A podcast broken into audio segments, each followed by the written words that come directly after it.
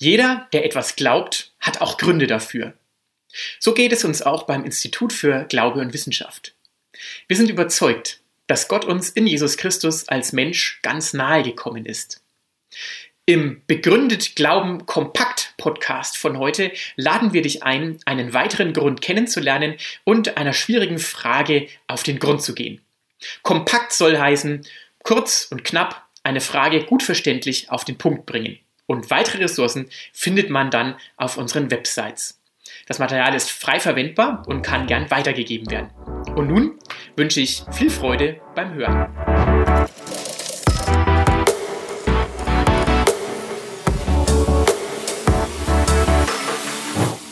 Das Thema meines kurzen Vortrags ist das Missverhältnis von Reden und Tun, also die Tatsache, dass manchmal Menschen etwas behaupten, was ihnen angeblich wichtig sei, und sich aber selber völlig anders verhalten. Das kennen wir zum Beispiel beim Thema Gesundheit, dass alle möglichen Menschen behaupten, sie wollen sich ganz gesund verhalten und ernähren, aber man besuche ein typisches Fastfood-Lokal Bezüglich Christsein ist es natürlich nur Theorie. Da gibt es das nicht, dieses Missverhältnis. Nein, das war ein Scherz, das gibt es schon.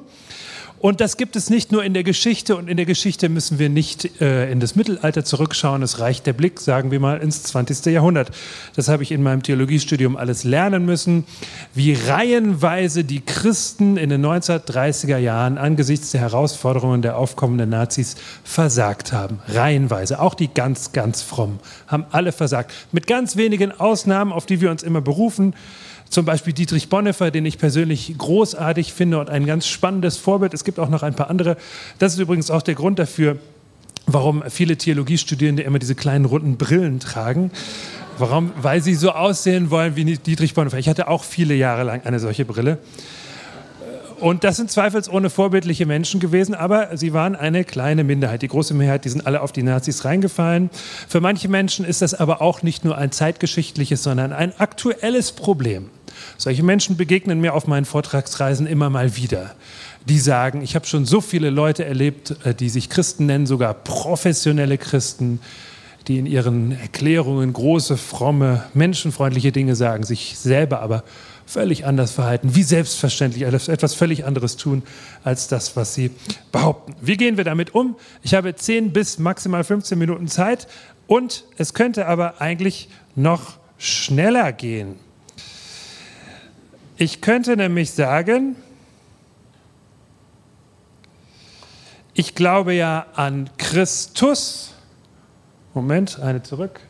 Ich glaube an Christus und nicht an die Christen. Der Inhalt meines Glaubens ist nicht die Vorbildlichkeit oder mangelnde Vorbildlichkeit von Christen, sondern die Person Jesus Christus selber, von der ich glaube, dass er Gott verkörpert. Gott ist in die Mensch geworden und dass alles, was er sagt über Gott, die Welt und mich, wahr ist und glaubwürdig. Wenn etwas glaubwürdig ist, dann ist es auch wahr und wenn etwas wahr ist, dann wird es nicht unwahr, wenn andere Menschen das Gleiche vertreten, die sich aber selbst unglaubwürdig verhalten. Ich wiederhole, wenn etwas wahr ist, wird es nicht dadurch unwahr, dass andere Menschen das Gleiche vertreten, die sich persönlich unglaubwürdig verhalten. Um ein ganz simples Bild zu verwenden, das reine Fantasie ist. Aber stellen wir uns vor, mein Arzt würde zu mir sagen, wozu er keinen Anlass hat, Sie sollten nicht zu viel Alkohol trinken dann ist dieser Ratschlag richtig, selbst wenn ich hinterher, was auch nicht der Fall ist,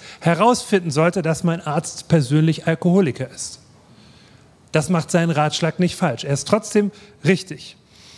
Und diese Unterscheidung zwischen dem, wovon jemand überzeugt ist, dem Wahrheitswert oder auch nicht Wahrheitswert einer Überzeugung und dem Verhalten der Menschen, die davon überzeugt sind, diese Unterscheidung ist wichtig die beanspruche ich für meinen christlichen Glauben und die gestehe ich natürlich auch allen anderen Überzeugungen ebenfalls zu. Auch anderen Religionen, mit deren Vertretern ich häufig im Gespräch bin, gestehe ich das zu. Wenn Sie sagen, hört mal, ihr könnt doch nicht das, was uns als Religion wichtig ist, gleichsetzen mit dem, was extremistische, fanatische Vertreter unserer Religion daraus machen. Und Sie haben recht. Das ist ein Gebot der Fairness, zu unterscheiden zwischen dem, was eine Religion inhaltlich will die Quellentexte, die ursprünglichen Glaubensauffassungen anzuschauen und dem, was daraus gemacht wird. Das darf man nicht einfach in eins setzen. Genauso gehe ich auch mit Atheismus um. Vertreter von atheistischen Sichtweisen sagen zu Recht, hört mal, ihr könnt doch nicht das, was manche Atheisten aus unserem Atheismus machen, mit dem Atheismus selber gleichsetzen. Wenn ihr zum Beispiel sagt, schauen wir uns das Experiment eines staatlich verordneten Atheismus im 20. Jahrhundert an. Das hat es ja gegeben in der Sowjetunion und in anderen osteuropäischen Staaten. Und es war nicht besonders glaubwürdig, was dabei herauskam. Aber Atheisten haben recht, wenn sie sagen, Moment mal, das ist eine missbräuchliche Form von Atheismus. Das, was uns Atheisten wichtig ist, darüber ist damit noch gar nichts gesagt. Das stimmt. Das Gleiche beanspruche ich aber auch für meinen christlichen Glauben.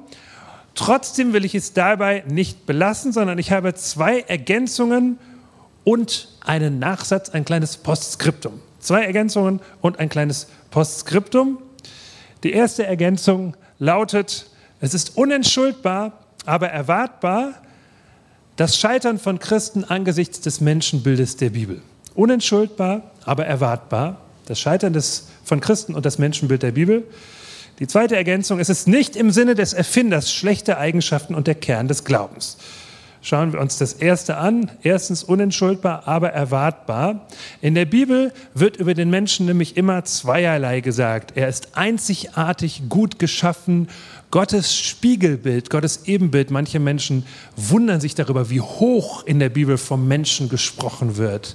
Er ist der, äh, das, der Ausdruck von Gottes schöpferischen Spieltrieb und seiner Kreativität.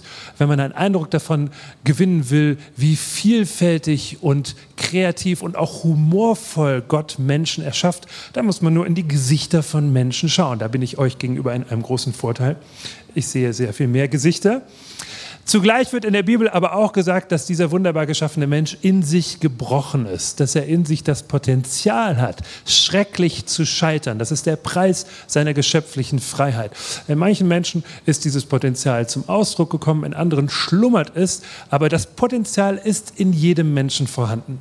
Und das ist für mich gerade ein ausgesprochen realistisches Menschenbild. Es ist sehr viel realistischer als ein Menschenbild, das besagt, der, Kern sei, der, der Mensch sei im Kern nur gut und es seien nur die Umstände, die ihn schlecht machten. Und wenn wir ein bisschen Wirtschaftsordnung verbessern, ein bisschen Pädagogik und Kultur betreiben, dann wird der Mensch auch keine Probleme mehr haben. Ich bin ein großer Freund von einer gerechten Wirtschaftsordnung, von guter Pädagogik und von Kultur. Aber man kann sehr gebildet und sehr kultiviert sein und sehr schreckliche Dinge tun.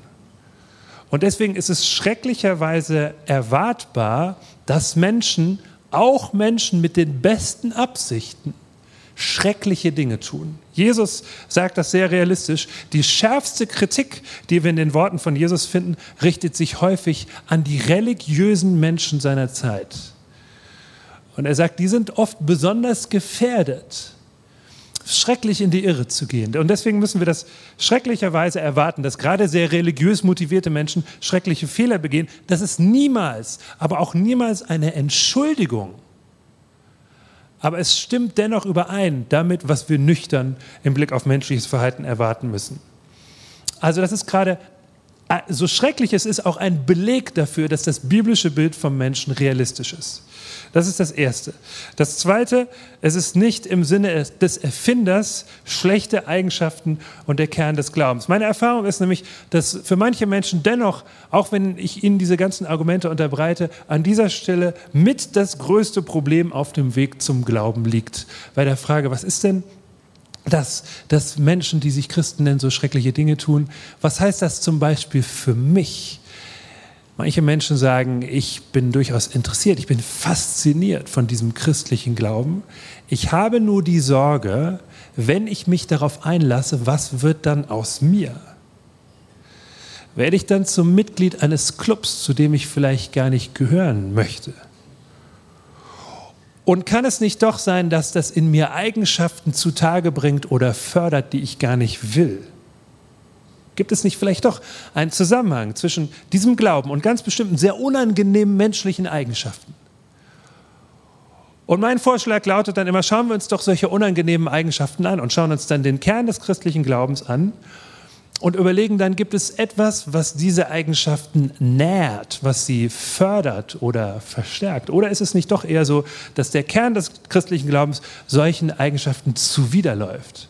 Da gäbe es eine ganze Reihe von Beispielen. Angesichts der Zeit beschränke ich mich auf eine, nämlich auf die Frage, macht Glaube selbstgerecht. Anders gesagt, manche Menschen sagen, naja, beim christlichen Glauben haben Menschen doch oft sehr hohe ethische Maßstäbe. Sie wollen immer konsequent sein, immer ehrlich, großzügig, sogar ihre Feinde lieben. Sehr anstrengend. Kann das nicht sein, dass man sich diesen hohen Anspruch an das eigene Leben ein bisschen damit versüßt, dass man sich wenigstens etwas besser fühlt als andere Menschen? Das ist sozusagen der Zusatzgewinn, den man hat. Und man muss ehrlicherweise sagen, dass es das gibt. Es gibt Menschen, die sich selber als sehr christlich verstehen, die ein kleines bisschen auf andere herabschauen. Das hat sein Echo schon in der Populärkultur gefunden. Ich weiß nicht, ob Sie die oder ob ihr die Comic-Fernsehserie äh, Die Simpsons kennt. Da gibt es diesen sehr, sehr frommen Nachbar der Simpsons, Ned Flanders der sehr fromm ist. Und in einer äh, Szene dieser Fernsehserie lehnt er am Gartenzaun seines Grundstücks und Marge Simpson geht zu ihm hin und sagt, was haben Sie eigentlich letztes Wochenende gemacht? Und er sagt, letztes Wochenende, da war ich auf einer Gemeindefreizeit, wo wir lernen, andere Menschen zu verurteilen. Das scheint ja irgendwie in der amerikanischen Populärkultur so gängig zu sein, dass man das von sehr, sehr frommen Menschen erwartet. Schrecklich, ja, schrecklich. Das scheint es also zu geben. Aber es ist nicht im Sinne des Erfinders, des Erfinders des christlichen Glaubens. Denn wenn wir das ernst nehmen, wie Gott Jesus und unser Verhältnis, wie Jesus Gott beschreibt und unser Verhältnis zu Gott beschreibt, wenn wir das ernst nehmen, wie Jesus Gott beschreibt und unser Verhältnis zu Gott beschreibt, dann ist im Kern des christlichen Glaubens eine Liebe zu finden, die Menschen gilt ohne Bedingungen. Die bezieht sich nicht auf das, was Menschen tun, das kann Jesus sehr kritisch sehen, aber sie bezieht sich auf den Wert jedes Menschen. Und diese Liebe gilt bedingungslos. Sie drängt sich nicht auf, sie respektiert da, wo Menschen sich ihr verschließen, aber sie wirbt um jeden Menschen. Das theologische Fachwort dafür ist Gnade. Das ist der Kern des christlichen Glaubens, dass in Jesus ein Gott sich verkörpert, der den Menschen mit Gnade begegnet mit Gnade um sie wirbt. Und das Paradoxe ist, wenn man sich auf diesen Glauben an diesen Gott einlässt, je mehr man es erlebt, dass man von dieser Gnade gehalten und getragen wird, desto mehr kommt man in die Lage zu sagen, ich habe das nötig. Ich habe das nötig. Ich bin gar nicht so gut, wie ich gerne wäre. Ich brauche Vergebung, ich brauche Gnade. Deswegen, wenn Christen im Laufe ihres Lebens erkennen, dass sie Gnade brauchen, ist das nicht ein Zeichen für geistlichen Rückschritt, sondern für geistliches Wachstum. Die großen Christen, die viel begriffen haben vom Glauben, die haben das in aller Regel immer besser erkannt. Wenn ich also jemanden denke wie Martin Luther, der hatte auch seine Schattenseiten, gar keine Frage, aber er hat zweifelsohne historisch viel bewirkt. Er hätte allen Grund gehabt, sehr selbstzufrieden auf sein Leben zurückzublicken. Bei Martin Luther hat man noch auf dem Sterbebett einen Notizzettel gefunden. Ich habe früher immer gedacht, das wäre eine Legende, aber ich habe es nachgeprüft. Es scheint wirklich so gewesen zu sein. Auf seinem Sterbebett, auf dem Nachttischchen, hat man einen Notizzettel gefunden. Darauf stand, wir sind Bettler. Das ist wahr. Vor Gott bin ich ein Bettler. Ich bin reiner Empfangender. Ich habe ihm nichts zu bieten. Das heißt, eigentlich sollte man, eigentlich sollte man uns Christen daran erkennen, dass wir sagen, wir haben anderen nichts voraus. Wir sind reine Empfangende.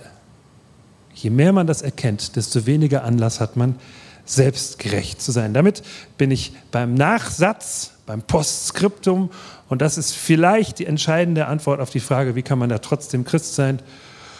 Und der Nachsatz lautet, die beste Antwort ist natürlich dass wir versuchen, es selber besser zu machen, wenn wir Menschen begegnen. Und das heißt im Gespräch zum Beispiel auch, dass wir so fair, so freundlich, so ausgewogen wie möglich, nicht unsere Überzeugungen verstecken, beherzt zu unseren Überzeugungen stehen, aber so fair und so freundlich wie möglich, so respektvoll wie möglich mit anderen Menschen umgehen, ehrlich und zuvorkommend. Wir werden dabei scheitern. Das kann ich garantieren. Wer scheitert, zu dem kann ich nur sagen, willkommen im Club.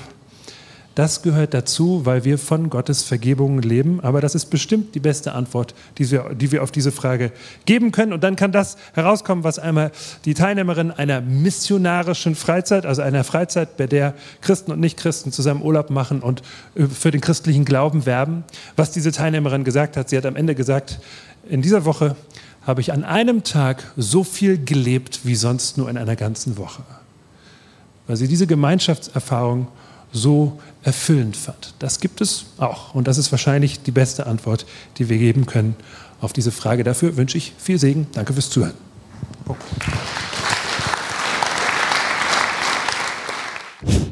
Vielen Dank für dein Interesse. Wir hoffen, du fandest diesen Beitrag hilfreich und wir freuen uns auch auf dein Feedback. Schau auch gern auf unseren Websites vorbei www.iguw.de oder auf www.begründet-glauben.org. Und wir hoffen, bis zum nächsten Mal. Tschüss.